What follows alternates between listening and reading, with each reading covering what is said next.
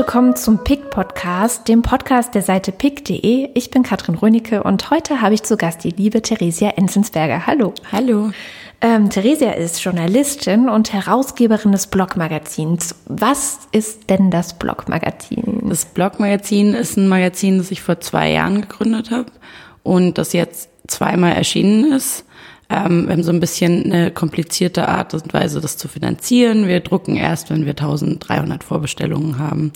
Im Moment sammeln wir gerade Geld für die dritte Ausgabe und es ist vielleicht im weitesten Sinne sowas wie ein junges Kulturmagazin. Also wir machen alles, also Kunst und Fotografie und Essays und Reportagen. Was wir nicht machen, ist Mode und Lifestyle. Aber da gibt's ja genug andere Publikationen. Genug. Genau. Das heißt, euch gibt's nicht am Kiosk, sondern da muss man vorbestellen. Genau, da muss man im Internet vorbestellen. Sehr gut, dann haben wir darauf nämlich auch gleich mal hingewiesen. Ansonsten bist du bei uns ja zuständig, also bei PICT, für die Kanäle Feminismen und Medien und Gesellschaft, wobei Medien und Gesellschaft ein bisschen kürzer kommt als Feminismen, ist mein Eindruck. Und deswegen reden wir heute auch über Feminismus, Feminismen. Genau. Ist ja vielleicht schon mal die erste interessante Frage. Feminismus hat man oft den, oder habe ich oft den Eindruck, ich bin ja selber auch ein bisschen da unterwegs in dieser Szene, hat so einen Ruf, weiß nicht, wenn man auf einer Party ist und erzählt, hm, was machst du denn so? Ja, ich schreibe Bücher, ich mache Podcasts, ja, worüber? Ja, über Feminismus. Dann sind die Reaktionen oft sehr befremdet oder verhalten, ja. genau. Und nun hat sich aber Pict ja dafür entschieden oder ganz selbstbewusst auch dafür entschieden, dem Ganzen einen eigenen Kanal einzurichten, der ja auch sehr rege bespielt wird, mit unterschiedlichsten Feministinnen, Feministen. Was ist für dich Feminismus? Also er heißt ja auch Feminismen, ne? ist ja schon die Mehrzahl. Was ist es für dich? Ah, ja, also ich weiß nicht, ich finde ich finde es zwar eigentlich eine gute Idee, Feminismen zu sagen, aber ich habe mich irgendwann auch bewusst dazu entschlossen, mich sozusagen zu diesem, ähm, zu diesem Begriff zu bekennen. Also irgendwie, bevor ich, ich war in Amerika studiert, bevor ich zurückgekommen bin, hatte ich überhaupt, fand ich das so selbstverständlich, dass ich da überhaupt nicht drüber nachgedacht habe. Aber die Reaktionen hier sind halt nochmal ganz anders, wenn man das sagt. Und dann habe ich gedacht, es muss irgendwie ein paar coole Leute geben, die von sich sagen, sie sind Feministen, sonst, sonst bleibt das immer bei Alice Schwarzer hängen. So. Mein spezifischer Feminismus, ja, ich, also ich meine, ich würde sagen, ich äh, fühle mich schon diesem sogenannten Third Wave Feminismus nahe. Also, was so aus den 90er Jahren entstanden ist. Mhm es gibt ja auch Leute, die reden jetzt schon von der vierten Welle. Ich bin da nicht so sicher. Ich, äh, ich, also es geht hauptsächlich, glaube ich, darum, dass es dass es vielleicht theoretisch in den theoretischen Grundlagewerken eben so ein, so ein Shift gab, also so eine Bewegung gab in den 90er Jahren so hin zum Intersektionalismus, also man muss andere Dinge mitdenken, nicht nur Frauen, Männer fragen und so weiter. Jede Feministin, jeder Feminist hat ja so seine Kernthemen vielleicht, ne? Also so die, ja. die Baustellen, über die man irgendwie immer und immer und immer und immer wieder redet oder häufiger als über die anderen. Was sind das so bei dir für Baustellen? Ja, klar, das stimmt. Es gibt Baustellen, aber es gibt auch, also ich würde ich würde sagen, es ist fast, wenn man da so ein paar Sachen mal verstanden hat über die Geschlechterverhältnisse oder Strukturverhältnisse, dann ist es wie so eine Brille, die man aufzieht und dann kann man alle Themen damit anschauen irgendwie.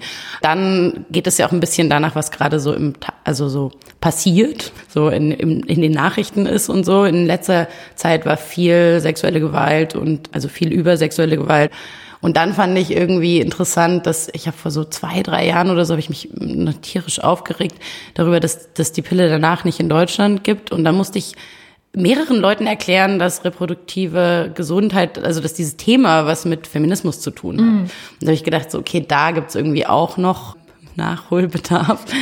Aber ja, also eigentlich glaube ich, wie gesagt, man kann jedes Thema irgendwie damit anschauen. Aber das sind so zwei, die mir in letzter Zeit einfallen. Und dann natürlich, was, was ja auch immer interessant ist, ist äh, Sexualität und Beziehungen. Was für einen Eindruck man bei dir so ein bisschen hat, also auch im Vergleich mit den anderen Feministinnen und Feministen in dem Kanal, ist, dass der Feminismus bei dir ruhig auch ein bisschen radikal sein darf.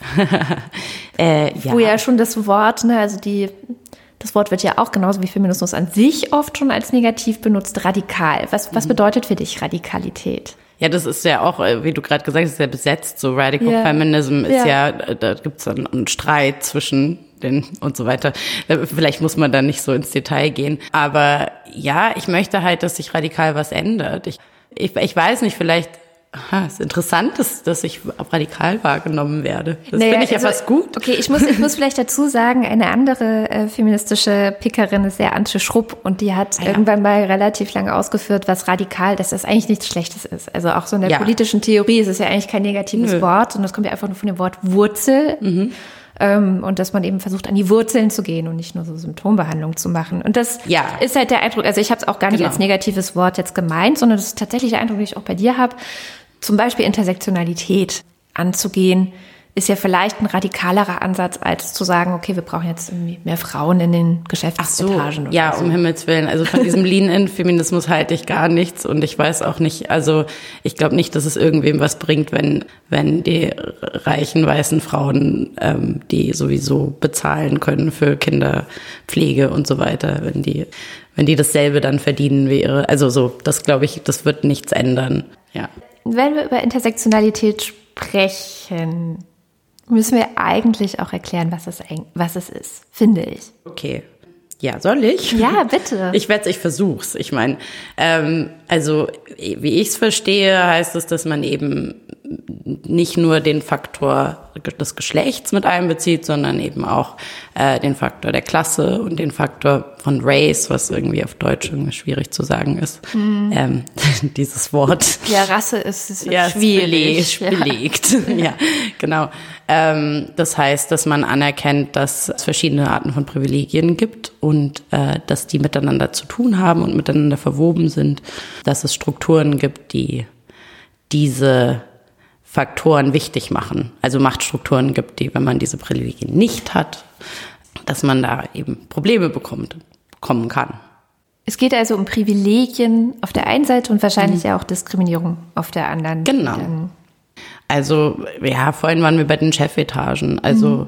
dass eben, und da kommt das, kommt dann das Themenfeld Klasse mit rein, wenn man sagt, jemand ist nicht angewiesen darauf, dass es einen langen bezahlten Mutterschaftsurlaub gibt oder Vaterschaftsurlaub. Und ja, Einstellung, Einstellungs, also wie Leute einstellen, dass da Leute, Frauen, die vielleicht Frauen mit einer anderen Hautfarbe, eine andere Art von Diskriminierung erfahren und so weiter. Zum Beispiel Kopftuch oder so wäre jetzt in Deutschland ein ja, genau. ganz klares Beispiel.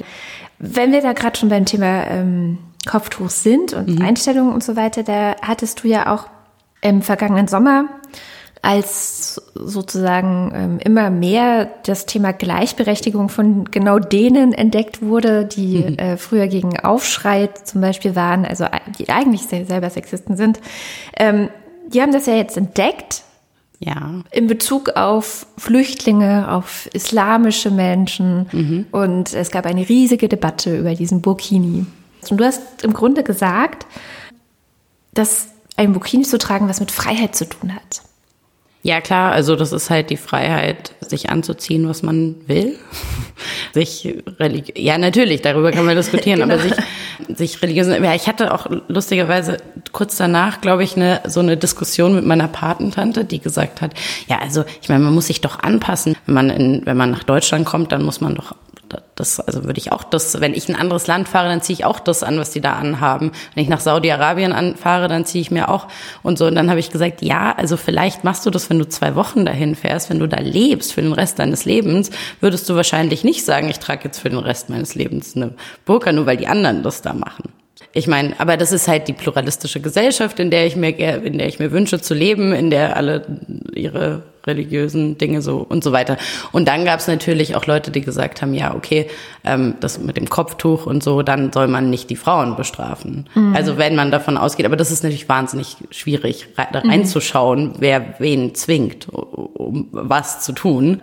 Das ist ein bisschen wie die, die Idee, dass man Zuhälter bestrafen soll und nicht und so ist halt immer schwierig nachzuvollziehen, wo man da ansetzt. Das heißt aber, weil es ist ja schon ein schwieriger, eine schwierige, knifflige Frage auch. Also jetzt gerade für Feministinnen mhm. wahrscheinlich zu sagen, inwieweit ist es denn Freiheit, wenn, wenn Menschen eben nicht in, in Anführungszeichen normaler Badekleidung irgendwie baden gehen dürfen aufgrund mhm. des Glaubens oder dann eben nicht im Burkini baden gehen dürfen aufgrund Ja, was, was, was, was ist da eigentlich die Rechtfertigung? Das ist ja die Frage. Ne? Also ich habe auch deshalb dieses gepickt, weil ich eben im Zuge dieser ähm, vielleicht so, was kommt so aus Identity Politics, bisschen denke so, man soll den Leuten zuhören, die selber drinstecken. Und das war eben eine Frau, die beschrieben hat, ähm, das, warum sie den erfunden hat, den Burkini. Und zwar, weil sie sagt, ja, wir sind dann immer einfach nicht an den Strand gegangen, weil wir nicht, weil wir nicht konnten. Mhm. Und dann habe ich halt das erfunden. Und natürlich kann man dann sagen, okay, wenn es diese religiösen Auflagen nicht gäbe, dann könnten sie auch an den Strand gehen. Ja. So. Aber irgendwie denke ich so, ich sollte mir darüber also da höre ich dann lieber Feministinnen zu, die aus, die vielleicht muslimische Feministinnen sind, als selbst darüber zu urteilen, wie, wie frei oder unfrei die sind. Das ganze Thema Intersektionalität bezieht sich ja auf unterschiedlichste Formen, also gesellschaftliche ähm, Ausprägungen wir hatten jetzt gerade schon im Grunde die Herkunft, wenn man so will, oder Herkunftsreligion, also so ein bisschen kulturalistischen Ansatz. Es gibt das Geschlecht und es gibt eben auch die Klasse. Hast du einen Eindruck oder hast du den Eindruck, dass sowas wie feministische Debatten über einen bestimmten Elfenbeinturm hinaus überhaupt stattfinden? Der kommt, kommt jetzt drauf an, welchen Elfenbeinturm man meint, weil natürlich, äh, also ist es so Bildungs, also auf einer Bildungsebene ja. Ähm, auf der anderen Seite gibt es natürlich gerade seit es Blogs gibt, gibt es viel mehr Stimmen, die sich äh, äußern können und auch äußern. Und ich, äh, übrigens ist das beim Picken auch sowas, wo wir vorhin über Intersektionalität, ich bemühe mich schon, nicht nur weiße Frauen zu, äh, oder Männer, die über Feminismus schreiben, zu picken. Und da muss man dann vielleicht bisschen suchen. Aber aber es ist äh, zu, also äh, zu sagen, es gibt sie nicht, ist ja dann, da ist man wieder bei dem Argument so, oh, wir haben keine Medienstimmen, weil das gibt sie einfach nicht. die, die kann man schon, kann man schon finden.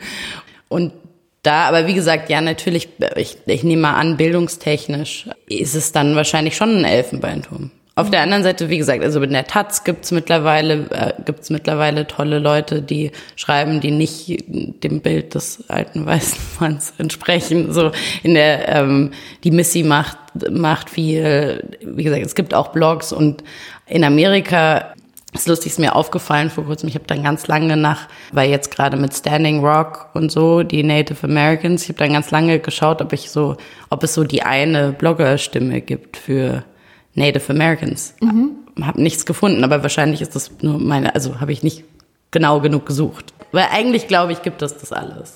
Man muss nur wissen, wie man sie findet ja, in dem riesigen Wust des Internets. Ja, genau. Wie informierst du dich denn? Also du bist ja auch im Bereich Medien unterwegs, also du bist ja auch ein recht medienkritischer Mensch.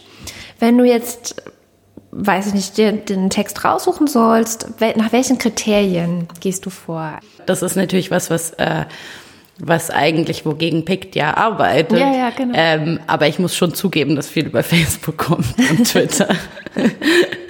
äh, ansonsten, oft ist es auch so, dass ich irgendwie, irgendwer erzählt mir was. Jetzt vor kurzem hat mir jemand von, ich habe leider den Namen vergessen, aber von dieser, von dieser Gruppe in Indien, äh, von, Gruppe von Frauen, die ähm, nach sexueller Gewalt äh, die Männer bedroht.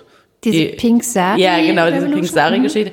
Und dann und dann kann man das ja, dann dann kann man ja, wenn man sich, also wenn man thematisch schon mal weiß, in welche Richtung, dann kann man schauen und dann dann dann weiß ich, dass ich manchen Seiten mehr vertraue als anderen. Mhm. So, also wenn dann ein langer Artikel darüber im Guardian ist, dann ist er wahrscheinlich besser, als wenn irgendwie so keine Ahnung. In der Bildzeitung. Ja. Ich stelle mir gerade den, den Bildzeitungsartikel zu der Pink Sari Revolution vor. Oh Gott. Ja, schwierig. Gott, schwierig. Also das heißt, das ist so, auch so ein ganz bunter Mix bei dir. Aber ich mhm. finde ja auch immer, man darf Facebook und Twitter auch nicht zu sehr verteufeln. Eben, genau. Und natürlich, ähm, wenn man, wenn man, ich, ich weiß nicht, es ist ja so eine absurde Geschichte mit Facebook, weil wir alle, also wenn man das als Nachrichtenseite sozusagen, weil wir alle so eine hochindividualisierte Timeline haben und sie ist bei jedem anders. Und natürlich, wenn man Journalistin ist und Feministin, dann hat man einen anderen Newsfeed als andere Leute, die sich, also so, ja. weil, weil man wahrscheinlich mit mehr Journalisten und Feministinnen und Feministen auf Facebook befreundet ist. So. Das stimmt. Ja. Und auf Twitter folgt. Äh, ja, und so, genau. Nicht nur weiße Männer war ja vorhin ein Stichwort. Und da frage ich mich, Wie geht man als, also wie geht man am besten mit Männern um? Naja, das ist ja was, wozu ich auch viel gepickt habe über die, also so diese Idee, dass das für alle schlecht ist, ähm, wenn, also dass der Feminismus auch für Männer eintritt, weil äh, mein liebstes Zitat ist, glaube ich, zu dem Thema von Laurie Penny darüber, dass ähm, irgendwie so das ist jetzt nicht verbal, also verbatim, aber ähm, so uh, patriarchy is is not the rule of men over women. It's the rule of some men over all the others mm. and women. So, also die Idee, dass dass sozusagen die Männer auch, meisten Männer auch unter dem Patriarchat leiden, weil mhm. es eben nicht die Herrschaft der Männer über die Frauen ist, sondern die Herrschaft weniger Männer über. Bedeutet es, dass es sowas wie Sexismus gegen Männer dann auch geben kann? Ich glaube nicht am umgekehrten Sexismus, wenn du das meinst. Mhm. Aber das liegt daran, dass ich nicht an, dass ich daran glaube, dass es eine strukturelle Geschichte ist. Deswegen, okay. wenn jemand innerhalb von den Machtstrukturen die bestehenden Machtstrukturen sagt, ja, jetzt bist du, jetzt hast du was gegen alle Männer gesagt, jetzt bist du sexistisch gegen Männer, so dann, also diese, diese Idee, die ja auch auf so bei den, wie heißen die, die, die Männerrechtsaktivisten. Maskulisten. Ah ja, genau, die Maskulisten, genau. Diese Idee finde ich schwierig, weil, weil das funktioniert genauso mit Race, das gibt's ja auch, also ich glaube auch nicht an umgekehrten Rassismus, weil die Machtstrukturen immer noch dieselben sind und die Diskriminierung und die Privilegien gleich verteilt sind. Aber wenn man jetzt zum Beispiel so typisches also ganz oft hat man ja so zwei Seiten mhm. einer Medaille, so. Ja. Ähm, das einerseits zum Beispiel gesagt wird, Frauen sind einfach so viel besser darin, Kinder zu großzuziehen, zu mhm. erziehen. Sie haben einfach, sie sind viel emotionaler, sie sind, können sich besser darauf einstellen. Das ist ein riesengroßer Rattenschwanz, der da dran hängt. Das impliziert ja aber auch sofort zu sagen, Männer können das nicht.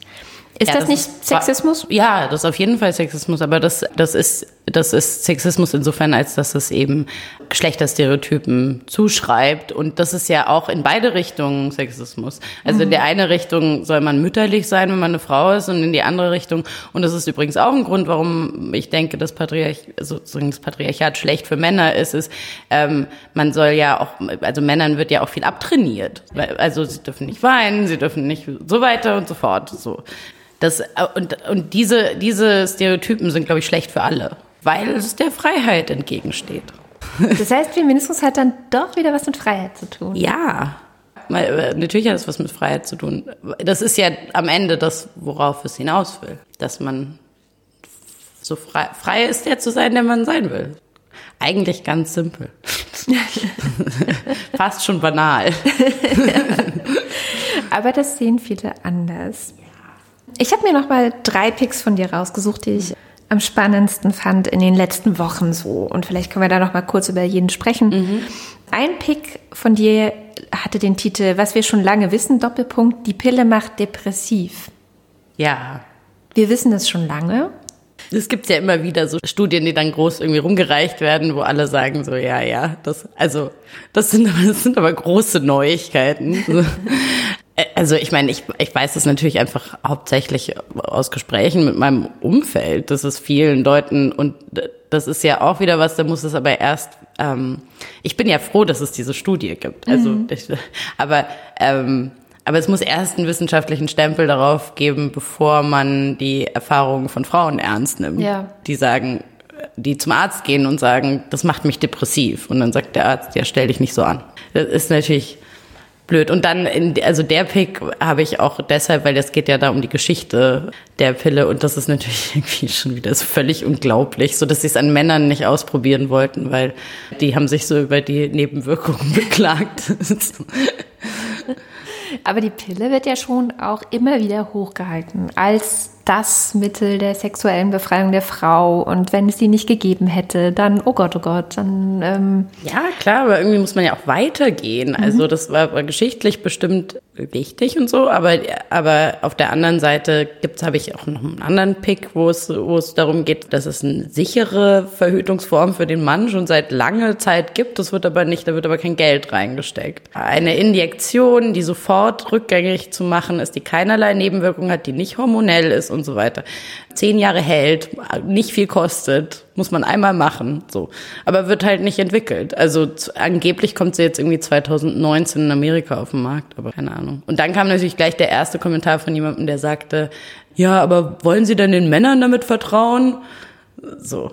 Das ist natürlich dann das Argument, aber also. ja, natürlich. Das ist auch ein bisschen die ja, Leidtragenden sind dann im als Zweifel. Als ob die Pille nicht eine Art von Vertrauen hervor, äh, voraussetzen ja, ja, würde. Ne? Also das, das ist ja dasselbe.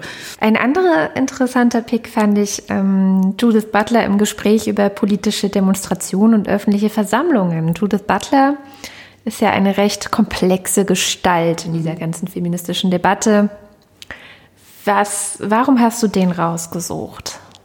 Mm, also ich meine, vielleicht ist es natürlich dann immer persönliches Interesse auch. Also so, ich habe das Gefühl, so schon, sagen wir mal, seit vielleicht 2010 oder so beschäftigen sich viele Leute und ich auch damit, was das eigentlich noch soll mit den Demonstrationen und hm. was macht man da und bringt das was und die Social Media Sache und so. Und deswegen fand ich das interessant, also und was die feministische ich habe halt, ich habe Gender Trouble gelesen und fand es nicht besonders leserlich so. Aber man, also das, was ich zu Anfang des Gesprächs sagte, so diese neue aus theoretische neue Ausrichtung des Feminismus, da hat sie, haben, hat man ihr, glaube ich, schon viel zu verdanken irgendwie. Also überhaupt dieses ähm, über Gender viel mehr nachzudenken als über Geschlecht äh, im Sinne von biologisch oder Mann und Frau. Ja, ja genau.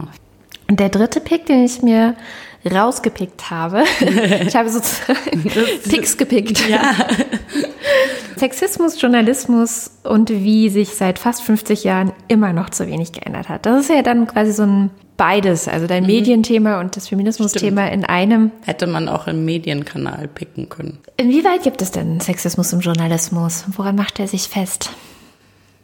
Also ich glaube, das ist komplex. Ich glaube, es ist nicht nur ähm, nicht nur Sexismus, es ist auch ein bisschen diese Geschichte von der Babyboomer-Generation, die halt in den Chefsesseln irgendwie festgeklebt ist und nicht nicht nicht in Rente geht.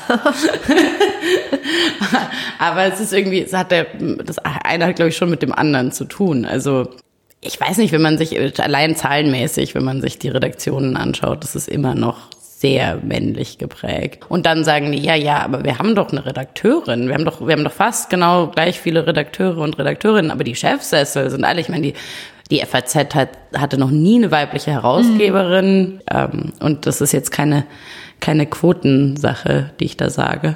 Genau, man merkt das halt in, also diese Feuilleton-Debatten, das macht mich ja wahnsinnig. Die, die Art und Weise, wie immer noch über Feminismus geredet wird in den Feuilletons, ist irgendwie erschreckend. Zum Beispiel? Also wer? Naja, zum, Be zum Beispiel ähm, als dann, also es passiert ja immer wieder, das ist immer mal wieder, dass sozusagen feministische Themen durch eine bestimmte Nachrichtengeschichte halt in die Debatte, in die Feuilleton-Debatte kommen. Und dann merkt man es halt immer daran, also zum Beispiel diese Gina-Lisa Lofing-Sache mhm. letzten Sommer, das ist es geht ja nicht nur darum, wer Recht hat und wer nicht, es geht auch darum, wie die Debatte geführt wird. Und mhm. da sind dann so Sachen, wo man denkt, so, oh, müssen wir jetzt schon wieder, jetzt muss schon wieder jemand darüber reden, wie schwierig es ist, das Nein und das nicht. Und dann wird der, wird, wird die Geheim, das Sex, das erotische Geheimnis wird gelüftet. Und wenn man, wenn man immer Ja sagen muss und so, also, und das ist aber, also da sind so, da sind so, da schreiben dann halt so Leute drüber, die irgendwie sich noch nie damit auseinandergesetzt haben, die nur wissen so, ah, ich bin, ich bin doch auch ein Mann und ich hatte auch schon mal Sex und deswegen habe ich dazu was zu sagen. Mhm. Was irgendwie so blödsinnig ist. Da hätte ich halt lieber, dass sie dann andere Leute dazu befragen, die sich vielleicht mit dem Thema ein bisschen auseinandergesetzt haben. Ja, der Fall China Lisa Lofink, ich, ich versuche da gerade mich auch dran zu erinnern, der war ja auch, man, man hatte tatsächlich so ein bisschen das Gefühl, es sei es ein Krieg einerseits von so Menschen aus dem, ich habe sie vor allem im Internet wahrgenommen. Es gab mhm. dann diesen Hashtag Team Gina Lisa. Mhm. Und äh, so, so ein Kampf gegen die Berichterstattung in vielen Medien, wo ja auch immer darauf abgestellt wurde, sie hat sich die Brüste vergrößern lassen, sie hat so blondierte Haare und wo ja immer sehr viel in die persönliche Geschichte reingegangen mhm. ist von dieser oder reingegangen wurde von dieser Person, um ja. Sie quasi zu diskreditieren. Ich meine, so diese Reflexe, ich meine, ich glaube halt, dass wir alle Reflexe haben, die mhm. wir uns äh, abtrainieren müssen, aber wenn man sich sozusagen ein bisschen damit beschäftigt, mit dem Thema, dann wird einem das bewusster. Also zum Beispiel, Victim Blaming ist ein Reflex. Ja. Ich. Es ist, glaube ich, ein Reflex zu sagen, ja, Moment mal, aber ähm, was ist denn, was hat die denn falsch gemacht? So. Und, und wenn man sich damit nicht auseinandergesetzt hat, dann gibt man diesen Reflexen einfach sofort nach. Und das ist ja auch nicht irgendwie böse. Und deswegen ist es ein Problem. Also ich war bei der Lofink-Sache auch im Gericht und habe mir das angeschaut und dann das ist jetzt nur so eine Anekdote, aber dann waren die, ich saß halt neben den ganzen Pressevertretern und ähm, nach so drei Stunden Zeugenaussage von dem Typen beugt sich eine Journalistin zu mir und sagt, glaubst du ihr, nimmst du ihr das ab? Und ich habe gesagt, aber sie hat doch noch gar nichts gesagt, was soll ich ihr denn abnehmen? Also so, das ist irgendwie, und das ist halt so ein Reflex, irgendwie, mm. dass man erstmal schaut, ob man dem Opfer glaubt oder nicht. Obwohl sie noch gar nichts gesagt hat. Obwohl sie noch gar nichts gesagt hat, genau. Für alle, die jetzt Lust bekommen haben, die radikale Theresia Enzensberger auf PICT zu sehen. Es ist auf dem Kanal Feminismen auf pick.de slash Feminismen zu finden. Und eine Bitte noch am Schluss, wenn ihr den Podcast gut findet, dann bewertet ihn doch auch in den Podcatchern eurer Wahl, also zum Beispiel iTunes. Und ich sage Dankeschön. Danke dir. Und tschüss bis zum nächsten Mal.